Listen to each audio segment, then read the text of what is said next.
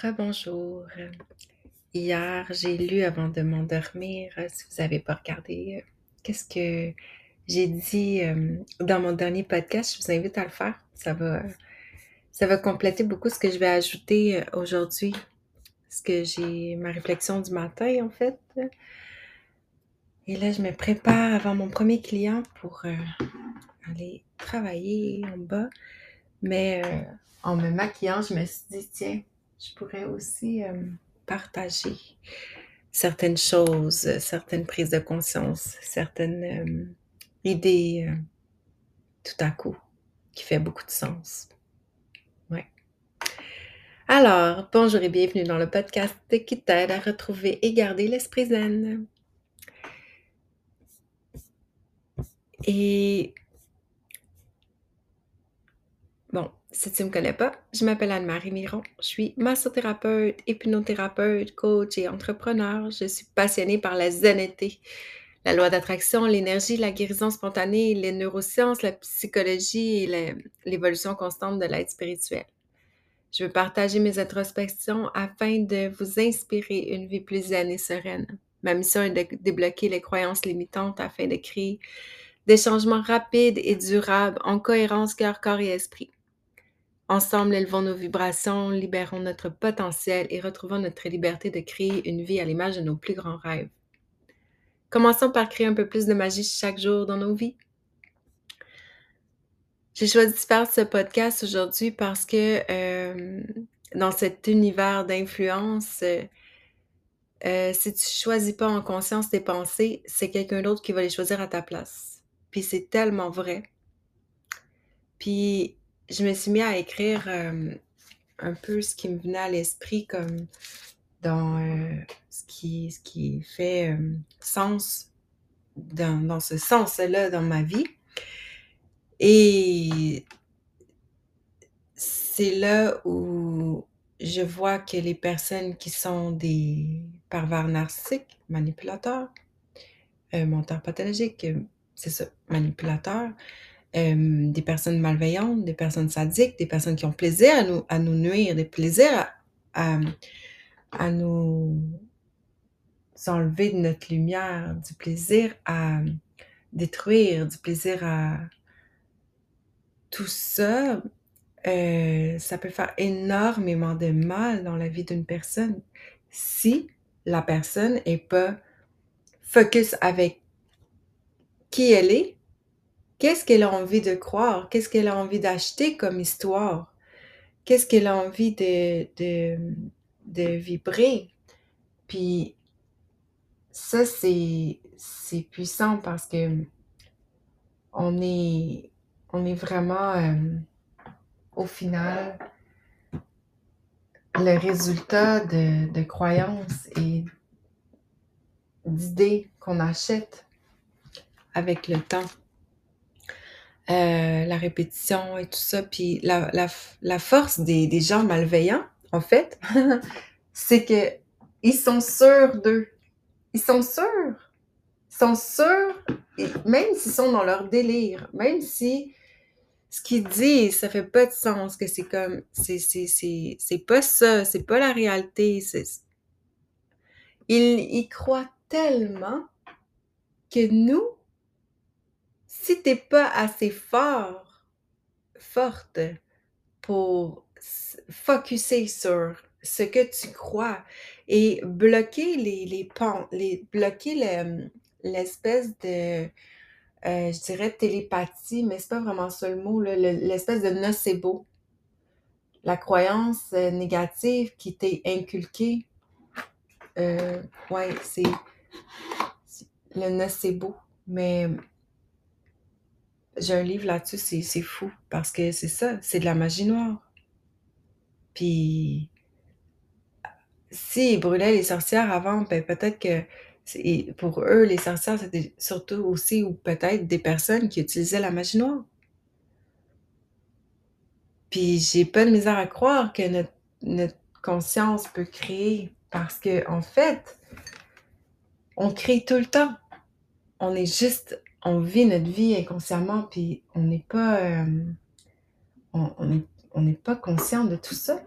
Puis Au lieu d'apprendre aux enfants à l'école que le lapin s'en va se promener dans le bois, ils devraient leur apprendre à être forts, à avoir un minding puissant, à croire euh, pas n'importe quoi comme ça tout à coup.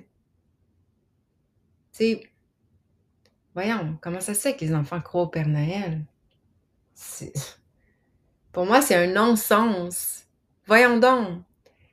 J'ai jamais voulu faire croire au Père Noël à mon garçon de 22 ans, tu sais, parce que je me disais, hmm, tu sais, j'avais pas envie d'être celle qui lui a bullshité, qui a fait croire n'importe quoi, puis qu'après, tu dois déconstruire ce que la personne elle a cru. C'est un traumatisme dans la vie d'une personne de, de, de, croire quelque chose pendant plusieurs années, puis tout à coup d'avoir à décroire c'est un traumatisme pour les femmes qui se font tromper pendant des années, puis qui tout à coup se rendent compte que euh, c'était, ils veulent pas y croire. C'est, il y a une douleur physique. C'est, comme la, douleur après. Moi, je me souviens très bien que quand j'ai compris que le Père Noël n'existait pas, j'étais en colère pas tant contre mes parents, contre moi-même d'avoir été assez stupide de ne pas avoir questionné les idées des gens, de ne pas avoir pris le temps de vraiment réfléchir. Si là, il y en a un qui s'en va dans le ciel, puis qui, tu sais, qu'est-ce qui, il y a quoi d'autre aussi? qui, tu sais, c'est ça. Fait que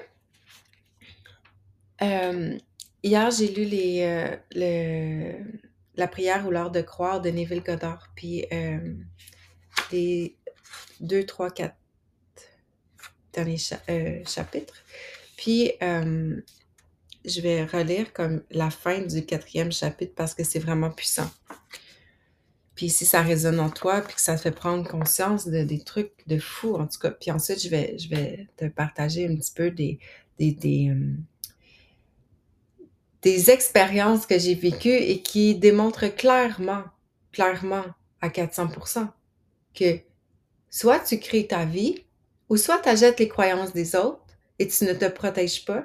Et la, la, c'est comme la télépathie, mais en fait, c'est de l'induction de, la suggestion. En fait, c'est ça. Ben, la suggestion, même si tu ne l'entends pas avec la voix, même si tu ne l'entends pas avec les oreilles, inconsciemment, si tu n'es pas protégé, tu veux l'entendre, tu veux la percevoir inconsciemment et tu vas la manifester à ton insu. C'est horrible. C'est puissant. Puis c'est pour ça qu'il y a autant de personnes qui ont une idée tout à coup de elle c'est une conne, elle c'est une ci, elle c'est une ça, puis qu'ils croient dur comme fer. Puis ces gens-là font des dommages. Puis ces personnes-là qui étaient des bonnes personnes, puis qu'au départ, euh, il n'y en avait pas vraiment de problème, puis que tout à coup, c'est ces, personnes qui voulaient juste leur nuire ou être méchants se sont mis à se raconter des histoires qui ont fini par croire, eux, pour qu'ensuite la personne finisse par être induite, être, euh, recevoir la suggestion et finalement l'acheter. C'est comme, ça fait pas de sens. Donc, la prière ou l'art de croire de Neville Goddard.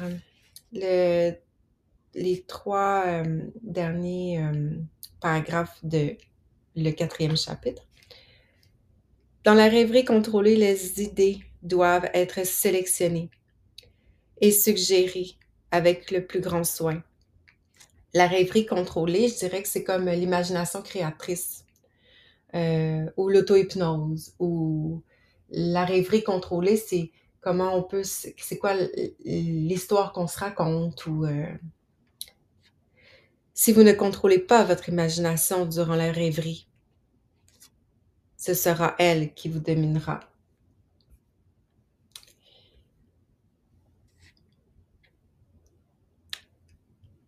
Tout ce que vous décrétez avec euh, foi et une directive incontournable pour l'esprit subjectif.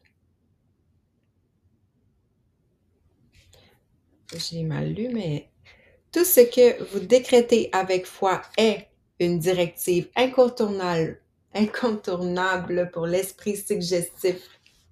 Ok, je recommence. Tout ce que vous décrétez, de toute façon, c'est super important. Tout ce que vous décrétez avec euh, foi est une directive incontournable pour l'esprit subjectif.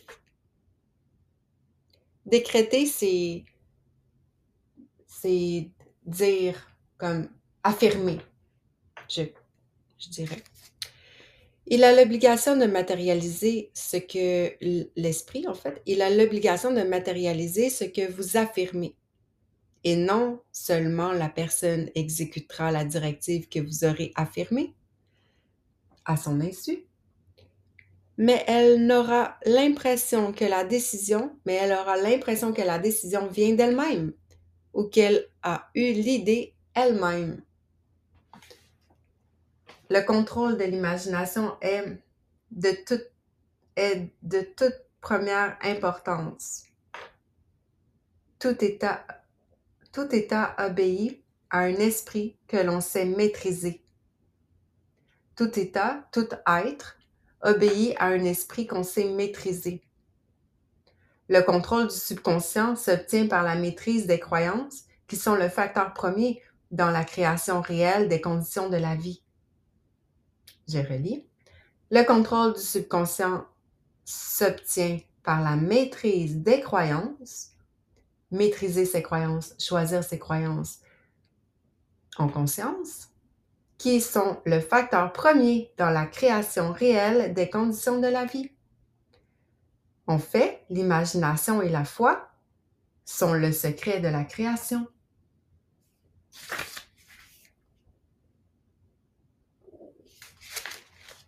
Puissant.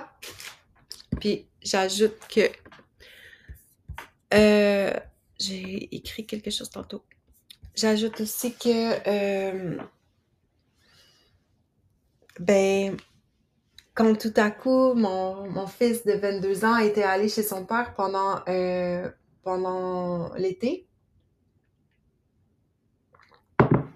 Puis que tout à coup, après deux semaines, je pense, trois semaines, je sais pas, où ce que euh, ben, les premières deux, trois semaines, je l'avais pas vu. Euh, je sais pas ce qu'on lui a raconté, bref. Mais tout à coup, quand j'allais le chercher, il voulait plus venir avec moi. Et il y avait des propos qui ne qui étaient pas dans la réalité comme je veux pas y aller, ça me tente pas. Euh, tu sais, ça avait pas de sens. Jamais mon enfant avait fait ça. Jamais mon enfant avait dit euh, non, ça me tente pas. Ou puis tu sais, s'il y avait eu une activité cette journée-là, tu sais, ça aurait pu être possible, tu sais. Mais de cette façon-là, à regarder à terre, à pas me regarder, à puis que tout à coup, quand que mettons que euh, j'avais l'imagination pour faire comme abstraction de tout ça et que changer l'idée, changer les idées, puis que je l'amenais avec moi ben tout à coup, euh, on sortait du parking de la maison euh, du père, puis Hey maman, tu sais pas quoi, non, non, non, j'ai fait ça, puis là, ça c'était vraiment cool, puis non, non, non, puis ben, c'était juste l'aliénation parentale. C'était juste ça.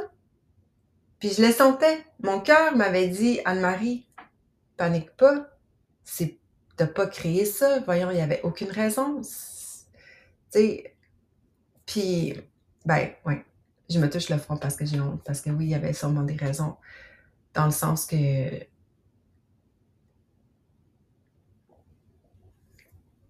Mais à ce point-là, tu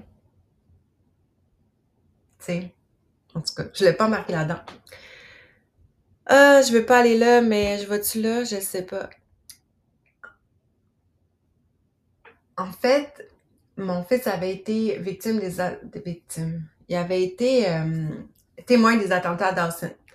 Puis il y avait, il euh, faut que je check le temps parce que j'ai un client bientôt. Puis il faut pas que je, sois trop en retard. Je vais me maquiller en même temps parce que le, Euh, c'est ça. Fait que mon, mon gars, il avait eu les attentats à Dawson. J'avais une réunion de parents ce soir-là. Je l'ai cancellé. Bref, j'avais, tu sais. Puis, euh, puis au même... Je vais pas mélanger mes affaires, là, mais euh, ça avait été comme un peu traumatisant. Bref, euh, euh, il allait à l'école de mes rêves pour lui, à Face, au centre-ville de Montréal. Ça ressemblait à Dawson. Il a vu ça aux nouvelles. Bref, il a associé. Je l'ai fait voir une psy à UQAM qui était pas cher. Puis finalement, mais ça donnait pas grand-chose parce que le père a pris l'opportunité que ben, c'était difficile un peu. Fait que tout à coup, ben, mon fils il avait six ans. J'étais quand même toute seule avec lui pendant six ans, puis tout allait bien. Puis là, tout à coup, euh, il a pris opportunité de ça, que c'était un peu difficile. Euh, puis je veux dire, euh, il, a, il a manipulé la DPJ. Il a, sa blonde l'a probablement manipulé aussi parce qu'elle, elle avait perdu son enfant, puis qu'elle s'était comme tombée en amour avec mon enfant. Bref, cette femme-là n'était pas très bienveillante de toute façon par après parce que c'était une alcoolique, puis c'était, tu sais, en tout cas, c'était horrible. Euh, puis mon ex le laissait avec, avec elle par après, bref. Mais ce que je veux dire, c'est que avant que je sache tout ça et que, euh, et que d'ailleurs la DPJ s'en fout pas mal de la situation de mon enfant, qui d'ailleurs à, à 20 ans, il subit encore des erreurs qu'ils ont fait. Euh, ben, ce qui, ce qui arrive, c'est que, ben, moi, j'ai donné le bénéfice du doute. À un moment donné, j'ai comme, euh, il m'a dit qu'il voulait s'en occuper, qu'il voulait l'avoir pour l'été. Puis là, en tout cas, bref, ce qui est arrivé, c'est que j'ai sorti mon enfant de l'école. En maternelle, on m'a dit, écoutez, madame, la maternelle, c'est pas obligatoire. La directrice de FACE qui me dit ça au centre-ville à Montréal. Fait que moi, je me dis, bon, ben, tant pis, tu sais, je vais prendre mon enfant. Je tu sais, j'étais travailleur autonome. Je travaillais au Amerispa. Mais à chaque fois que j'allais travailler, on me rappelait pour me dire, va chercher ton enfant à l'école parce qu'il a pas le goût d'aller à l'école. Fait qu'à un moment donné, tu sais, je veux bien, là, mais moi, euh, je savais plus quoi faire. Je savais plus quoi dire à mon enfant le matin. Euh, on va aller au cinéma à soir si tu vas à l'école toute la journée ou, euh, tu sais, c'est comme, ça devenait comme c'était too much, tu sais.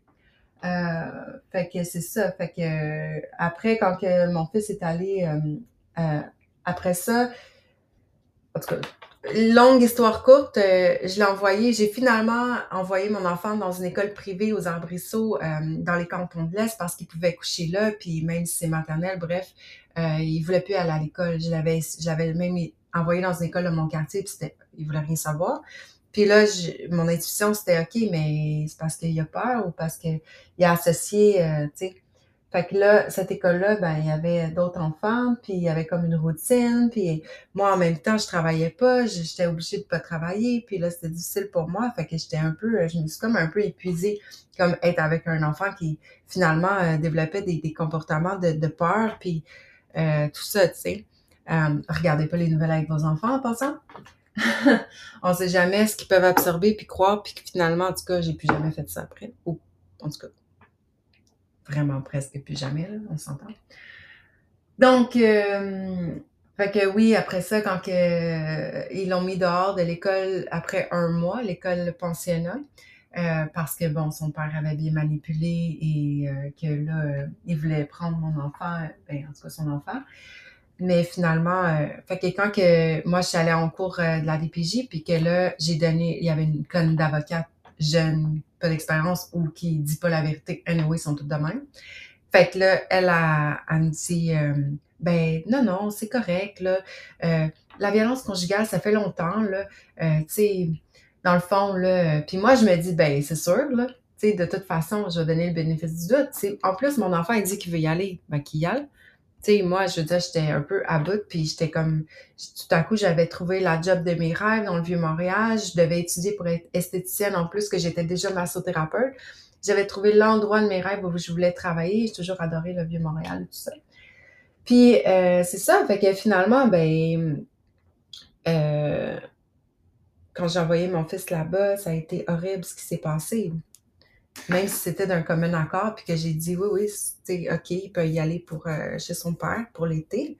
Euh, on a pris mon enfant sauvage à la garderie. On m'a traité comme une criminelle. Euh, je, n'avais pas le droit d'aller chercher mon enfant à la garderie. Je veux dire, il s'était rien passé. Je, je, je, suis pas, je suis pas une personne qui était. j'ai jamais maltraité mon enfant, là. Voyons donc. Fait que ça me ça a été comme horrible. Puis finalement, ben, c'est ça. Fait tout cas, je suis en train de me justifier que mon enfant euh, disait qu'il voulait pas venir me voir. Mais comme j'ai été traumatisée et j'étais comme sous le choc post-traumatique de cette histoire-là, que la blonde du père qui avait pris mon enfant par la main puis qui l'avait amené dans un bureau, fermé la porte devant ma face en, en disant non, non, viens avec moi, viens, comme pour s'éloigner de moi. Alors que je venais de rentrer dans les bureaux, que je venais d'apprendre que je pouvais aller voir mon enfant pour lui dire, ben, tu sais, là, tu vas aller chez ton père pour l'été. Mais eux, comme ils agissent en sauvage, ben, je me dis, voyons donc, mon enfant va être traumatisé. Un matin, j'ai jamais dit qu'il s'en irait chez son père pour je sais pas combien de temps. Voyons donc. Tu sais, c'est comme, en tout cas, fait que j'ai été traumatisée. Fait que j'ai été comme euh, deux, trois, deux, deux, trois semaines que je, je pouvais pas appeler, je pouvais pas. C'était hors de moi. Je, je, n'avais pas vu l'ampleur de la méchanceté par en dessous, par en arrière. Comme, puis même que mon fils à 20 ans a dû faire de l'hypnose pour commencer à catcher que hmm, la plupart du temps qu'il allait chez son père, il devait euh, il devait, euh, pour qu'il soit content, lui dire ben, qu'il avait fait ci, qu'il avait fait ça, ou que même un peu plus tard, qu'il ait pris ma carte de crédit, ou que gna gna, puis tu sais, là, en tout cas. Fait que finalement, ben, c'était hein. Mais, tout ça pour dire que, euh, ben, comme le but du père était de, de, de prendre l'enfant et de le garder tout le temps, ben, toute la manigance et toutes les, les, croyances euh, euh, ancrées en cet enfant-là par malveillance et par euh, contrôle et par manipulation, c'était dirigé sur l'enfant et aussi sur moi. J'étais une si, j'étais une ça, j'avais pas appelé mon enfant pendant deux semaines, j'étais la pire des mères. J'étais la pire des mères. Eh, wow, je me suis occupée de lui pendant six ans, toute seule. Puis souvent, je devais y donner des faux reçus de pension alimentaire parce qu'il n'y avait pas d'argent pour qu'il garde mon enfant parce que moi, je économiser une gardienne. Puis je disais, ben, tu sais, tu me dois de l'argent, fait que je vais te faire un reçu comme si tu m'as donné de l'argent parce que j'avais des cours le mercredi soir en massothérapie. Sérieux, tu niaises? J'étais celle qui, t'as pas de, pas de lait, t'as pas de gaz, je vais te, ok, pas de problème, moi, je, je c'est correct. Toujours bienveillante, toujours comme même pas dans le passé, même pas dans le passé. Je me suis séparée avec ma valise puis mon bébé quand il y avait euh, 10 mois, genre 11 mois. Puis dans un centre d'hébergement pour femmes violentées. Parce que je me sentais plus bien. Pas parce qu'il me battait, là. Parce que je me sentais plus bien. Parce que je me sentais pas en sécurité. Parce que les menaces, la méchanceté euh, euh, psychologique, c'est affectant. Puis, c'est ça. Puis pour moi, la cohérence, la liberté, la cohérence, être en cohérence avec mon cœur puis me sentir bien, c'est plus important que tout.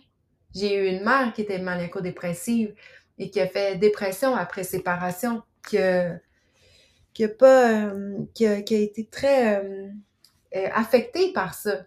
Fait que moi, lors de mes séparations, ben, j'étais euh, solide, hein. Puis euh, non, non, mon but c'est ça, je m'en vais là, ok, ma, vie ça va être ça, ça va être bien, je vais construire.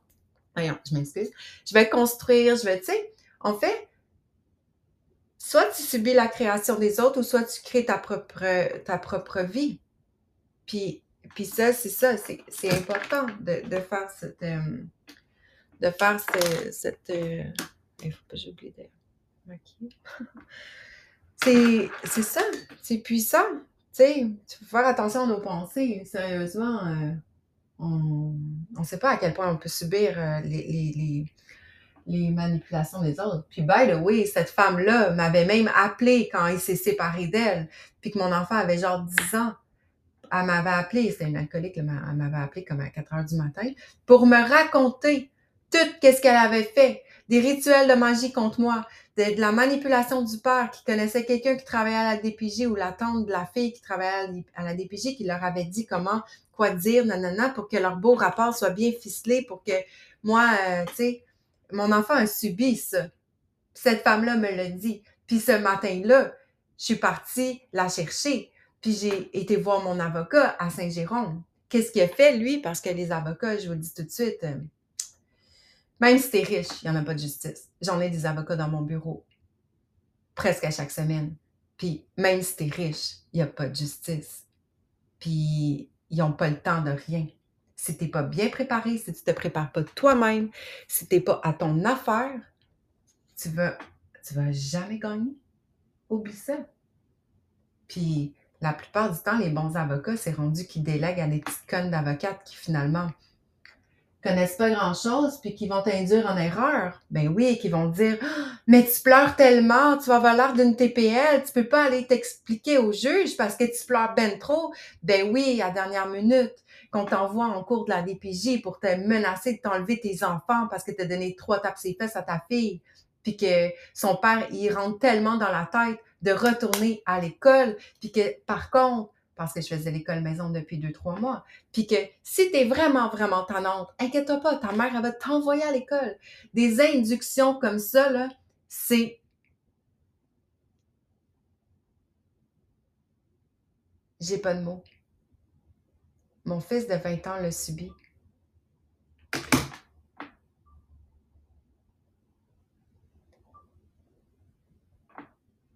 Puis, c'est horrible. C'est horrible.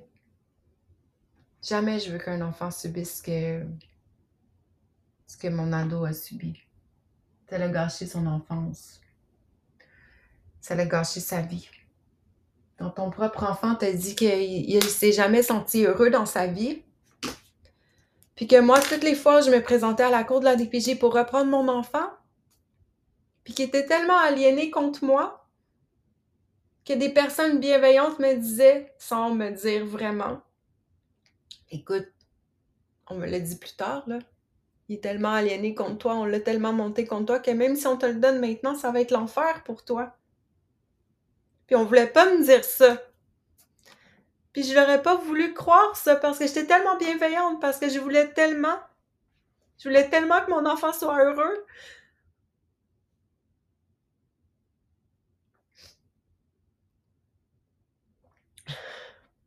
Fait quand euh, à 18 ans, il se retrouve que son père, ben, il en a plus besoin dans sa vie, tu sais.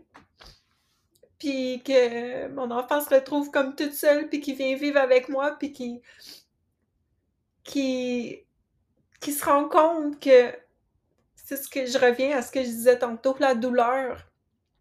La douleur quand tu te rends compte qu'on t'a fait croire au Père Noël, puis que c'était pas vrai. Puis que c'était pas la réalité tu t'en veux à toi-même parce que tu peux pas comprendre que tu as été assez stupide pour croire des choses à répétition. C'est horrible. C'est horrible ce qu'on peut faire subir à un enfant.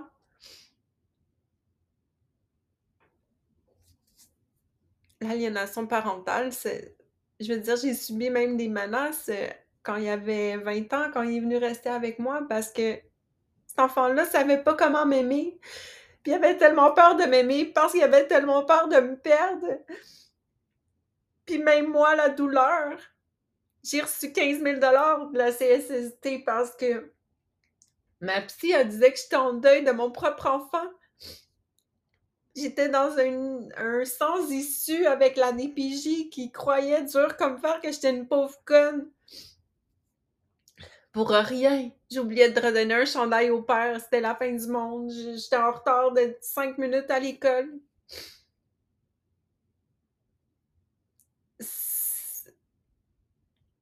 Ça, c'est un système qui peut faire aussi quand ils ont des croyances. Je dirais même que c'est un système pervers narcissique. En étudiant ce type de personnalité-là, j'ai vraiment vu que ce système-là, s'il te voit comme il te tatoué dans le front que t'es une pauvre conne. Un expert à la cour m'a dit quand même que tu payes 3500 dollars pour que je dise que puis que je trouve que tu es une bonne personne, puis une bonne mère bienveillante, la DPJ va hausser les épaules parce qu'ils en ont rien à foutre. Quand ils ont une idée, ils croient que leur idée. Puis ils n'ont pas le droit à l'erreur parce que comme les pervers narcissiques, ben, ils font jamais d'erreur. Qui qui paye le prix? Les gens les femmes, les enfants et les hommes.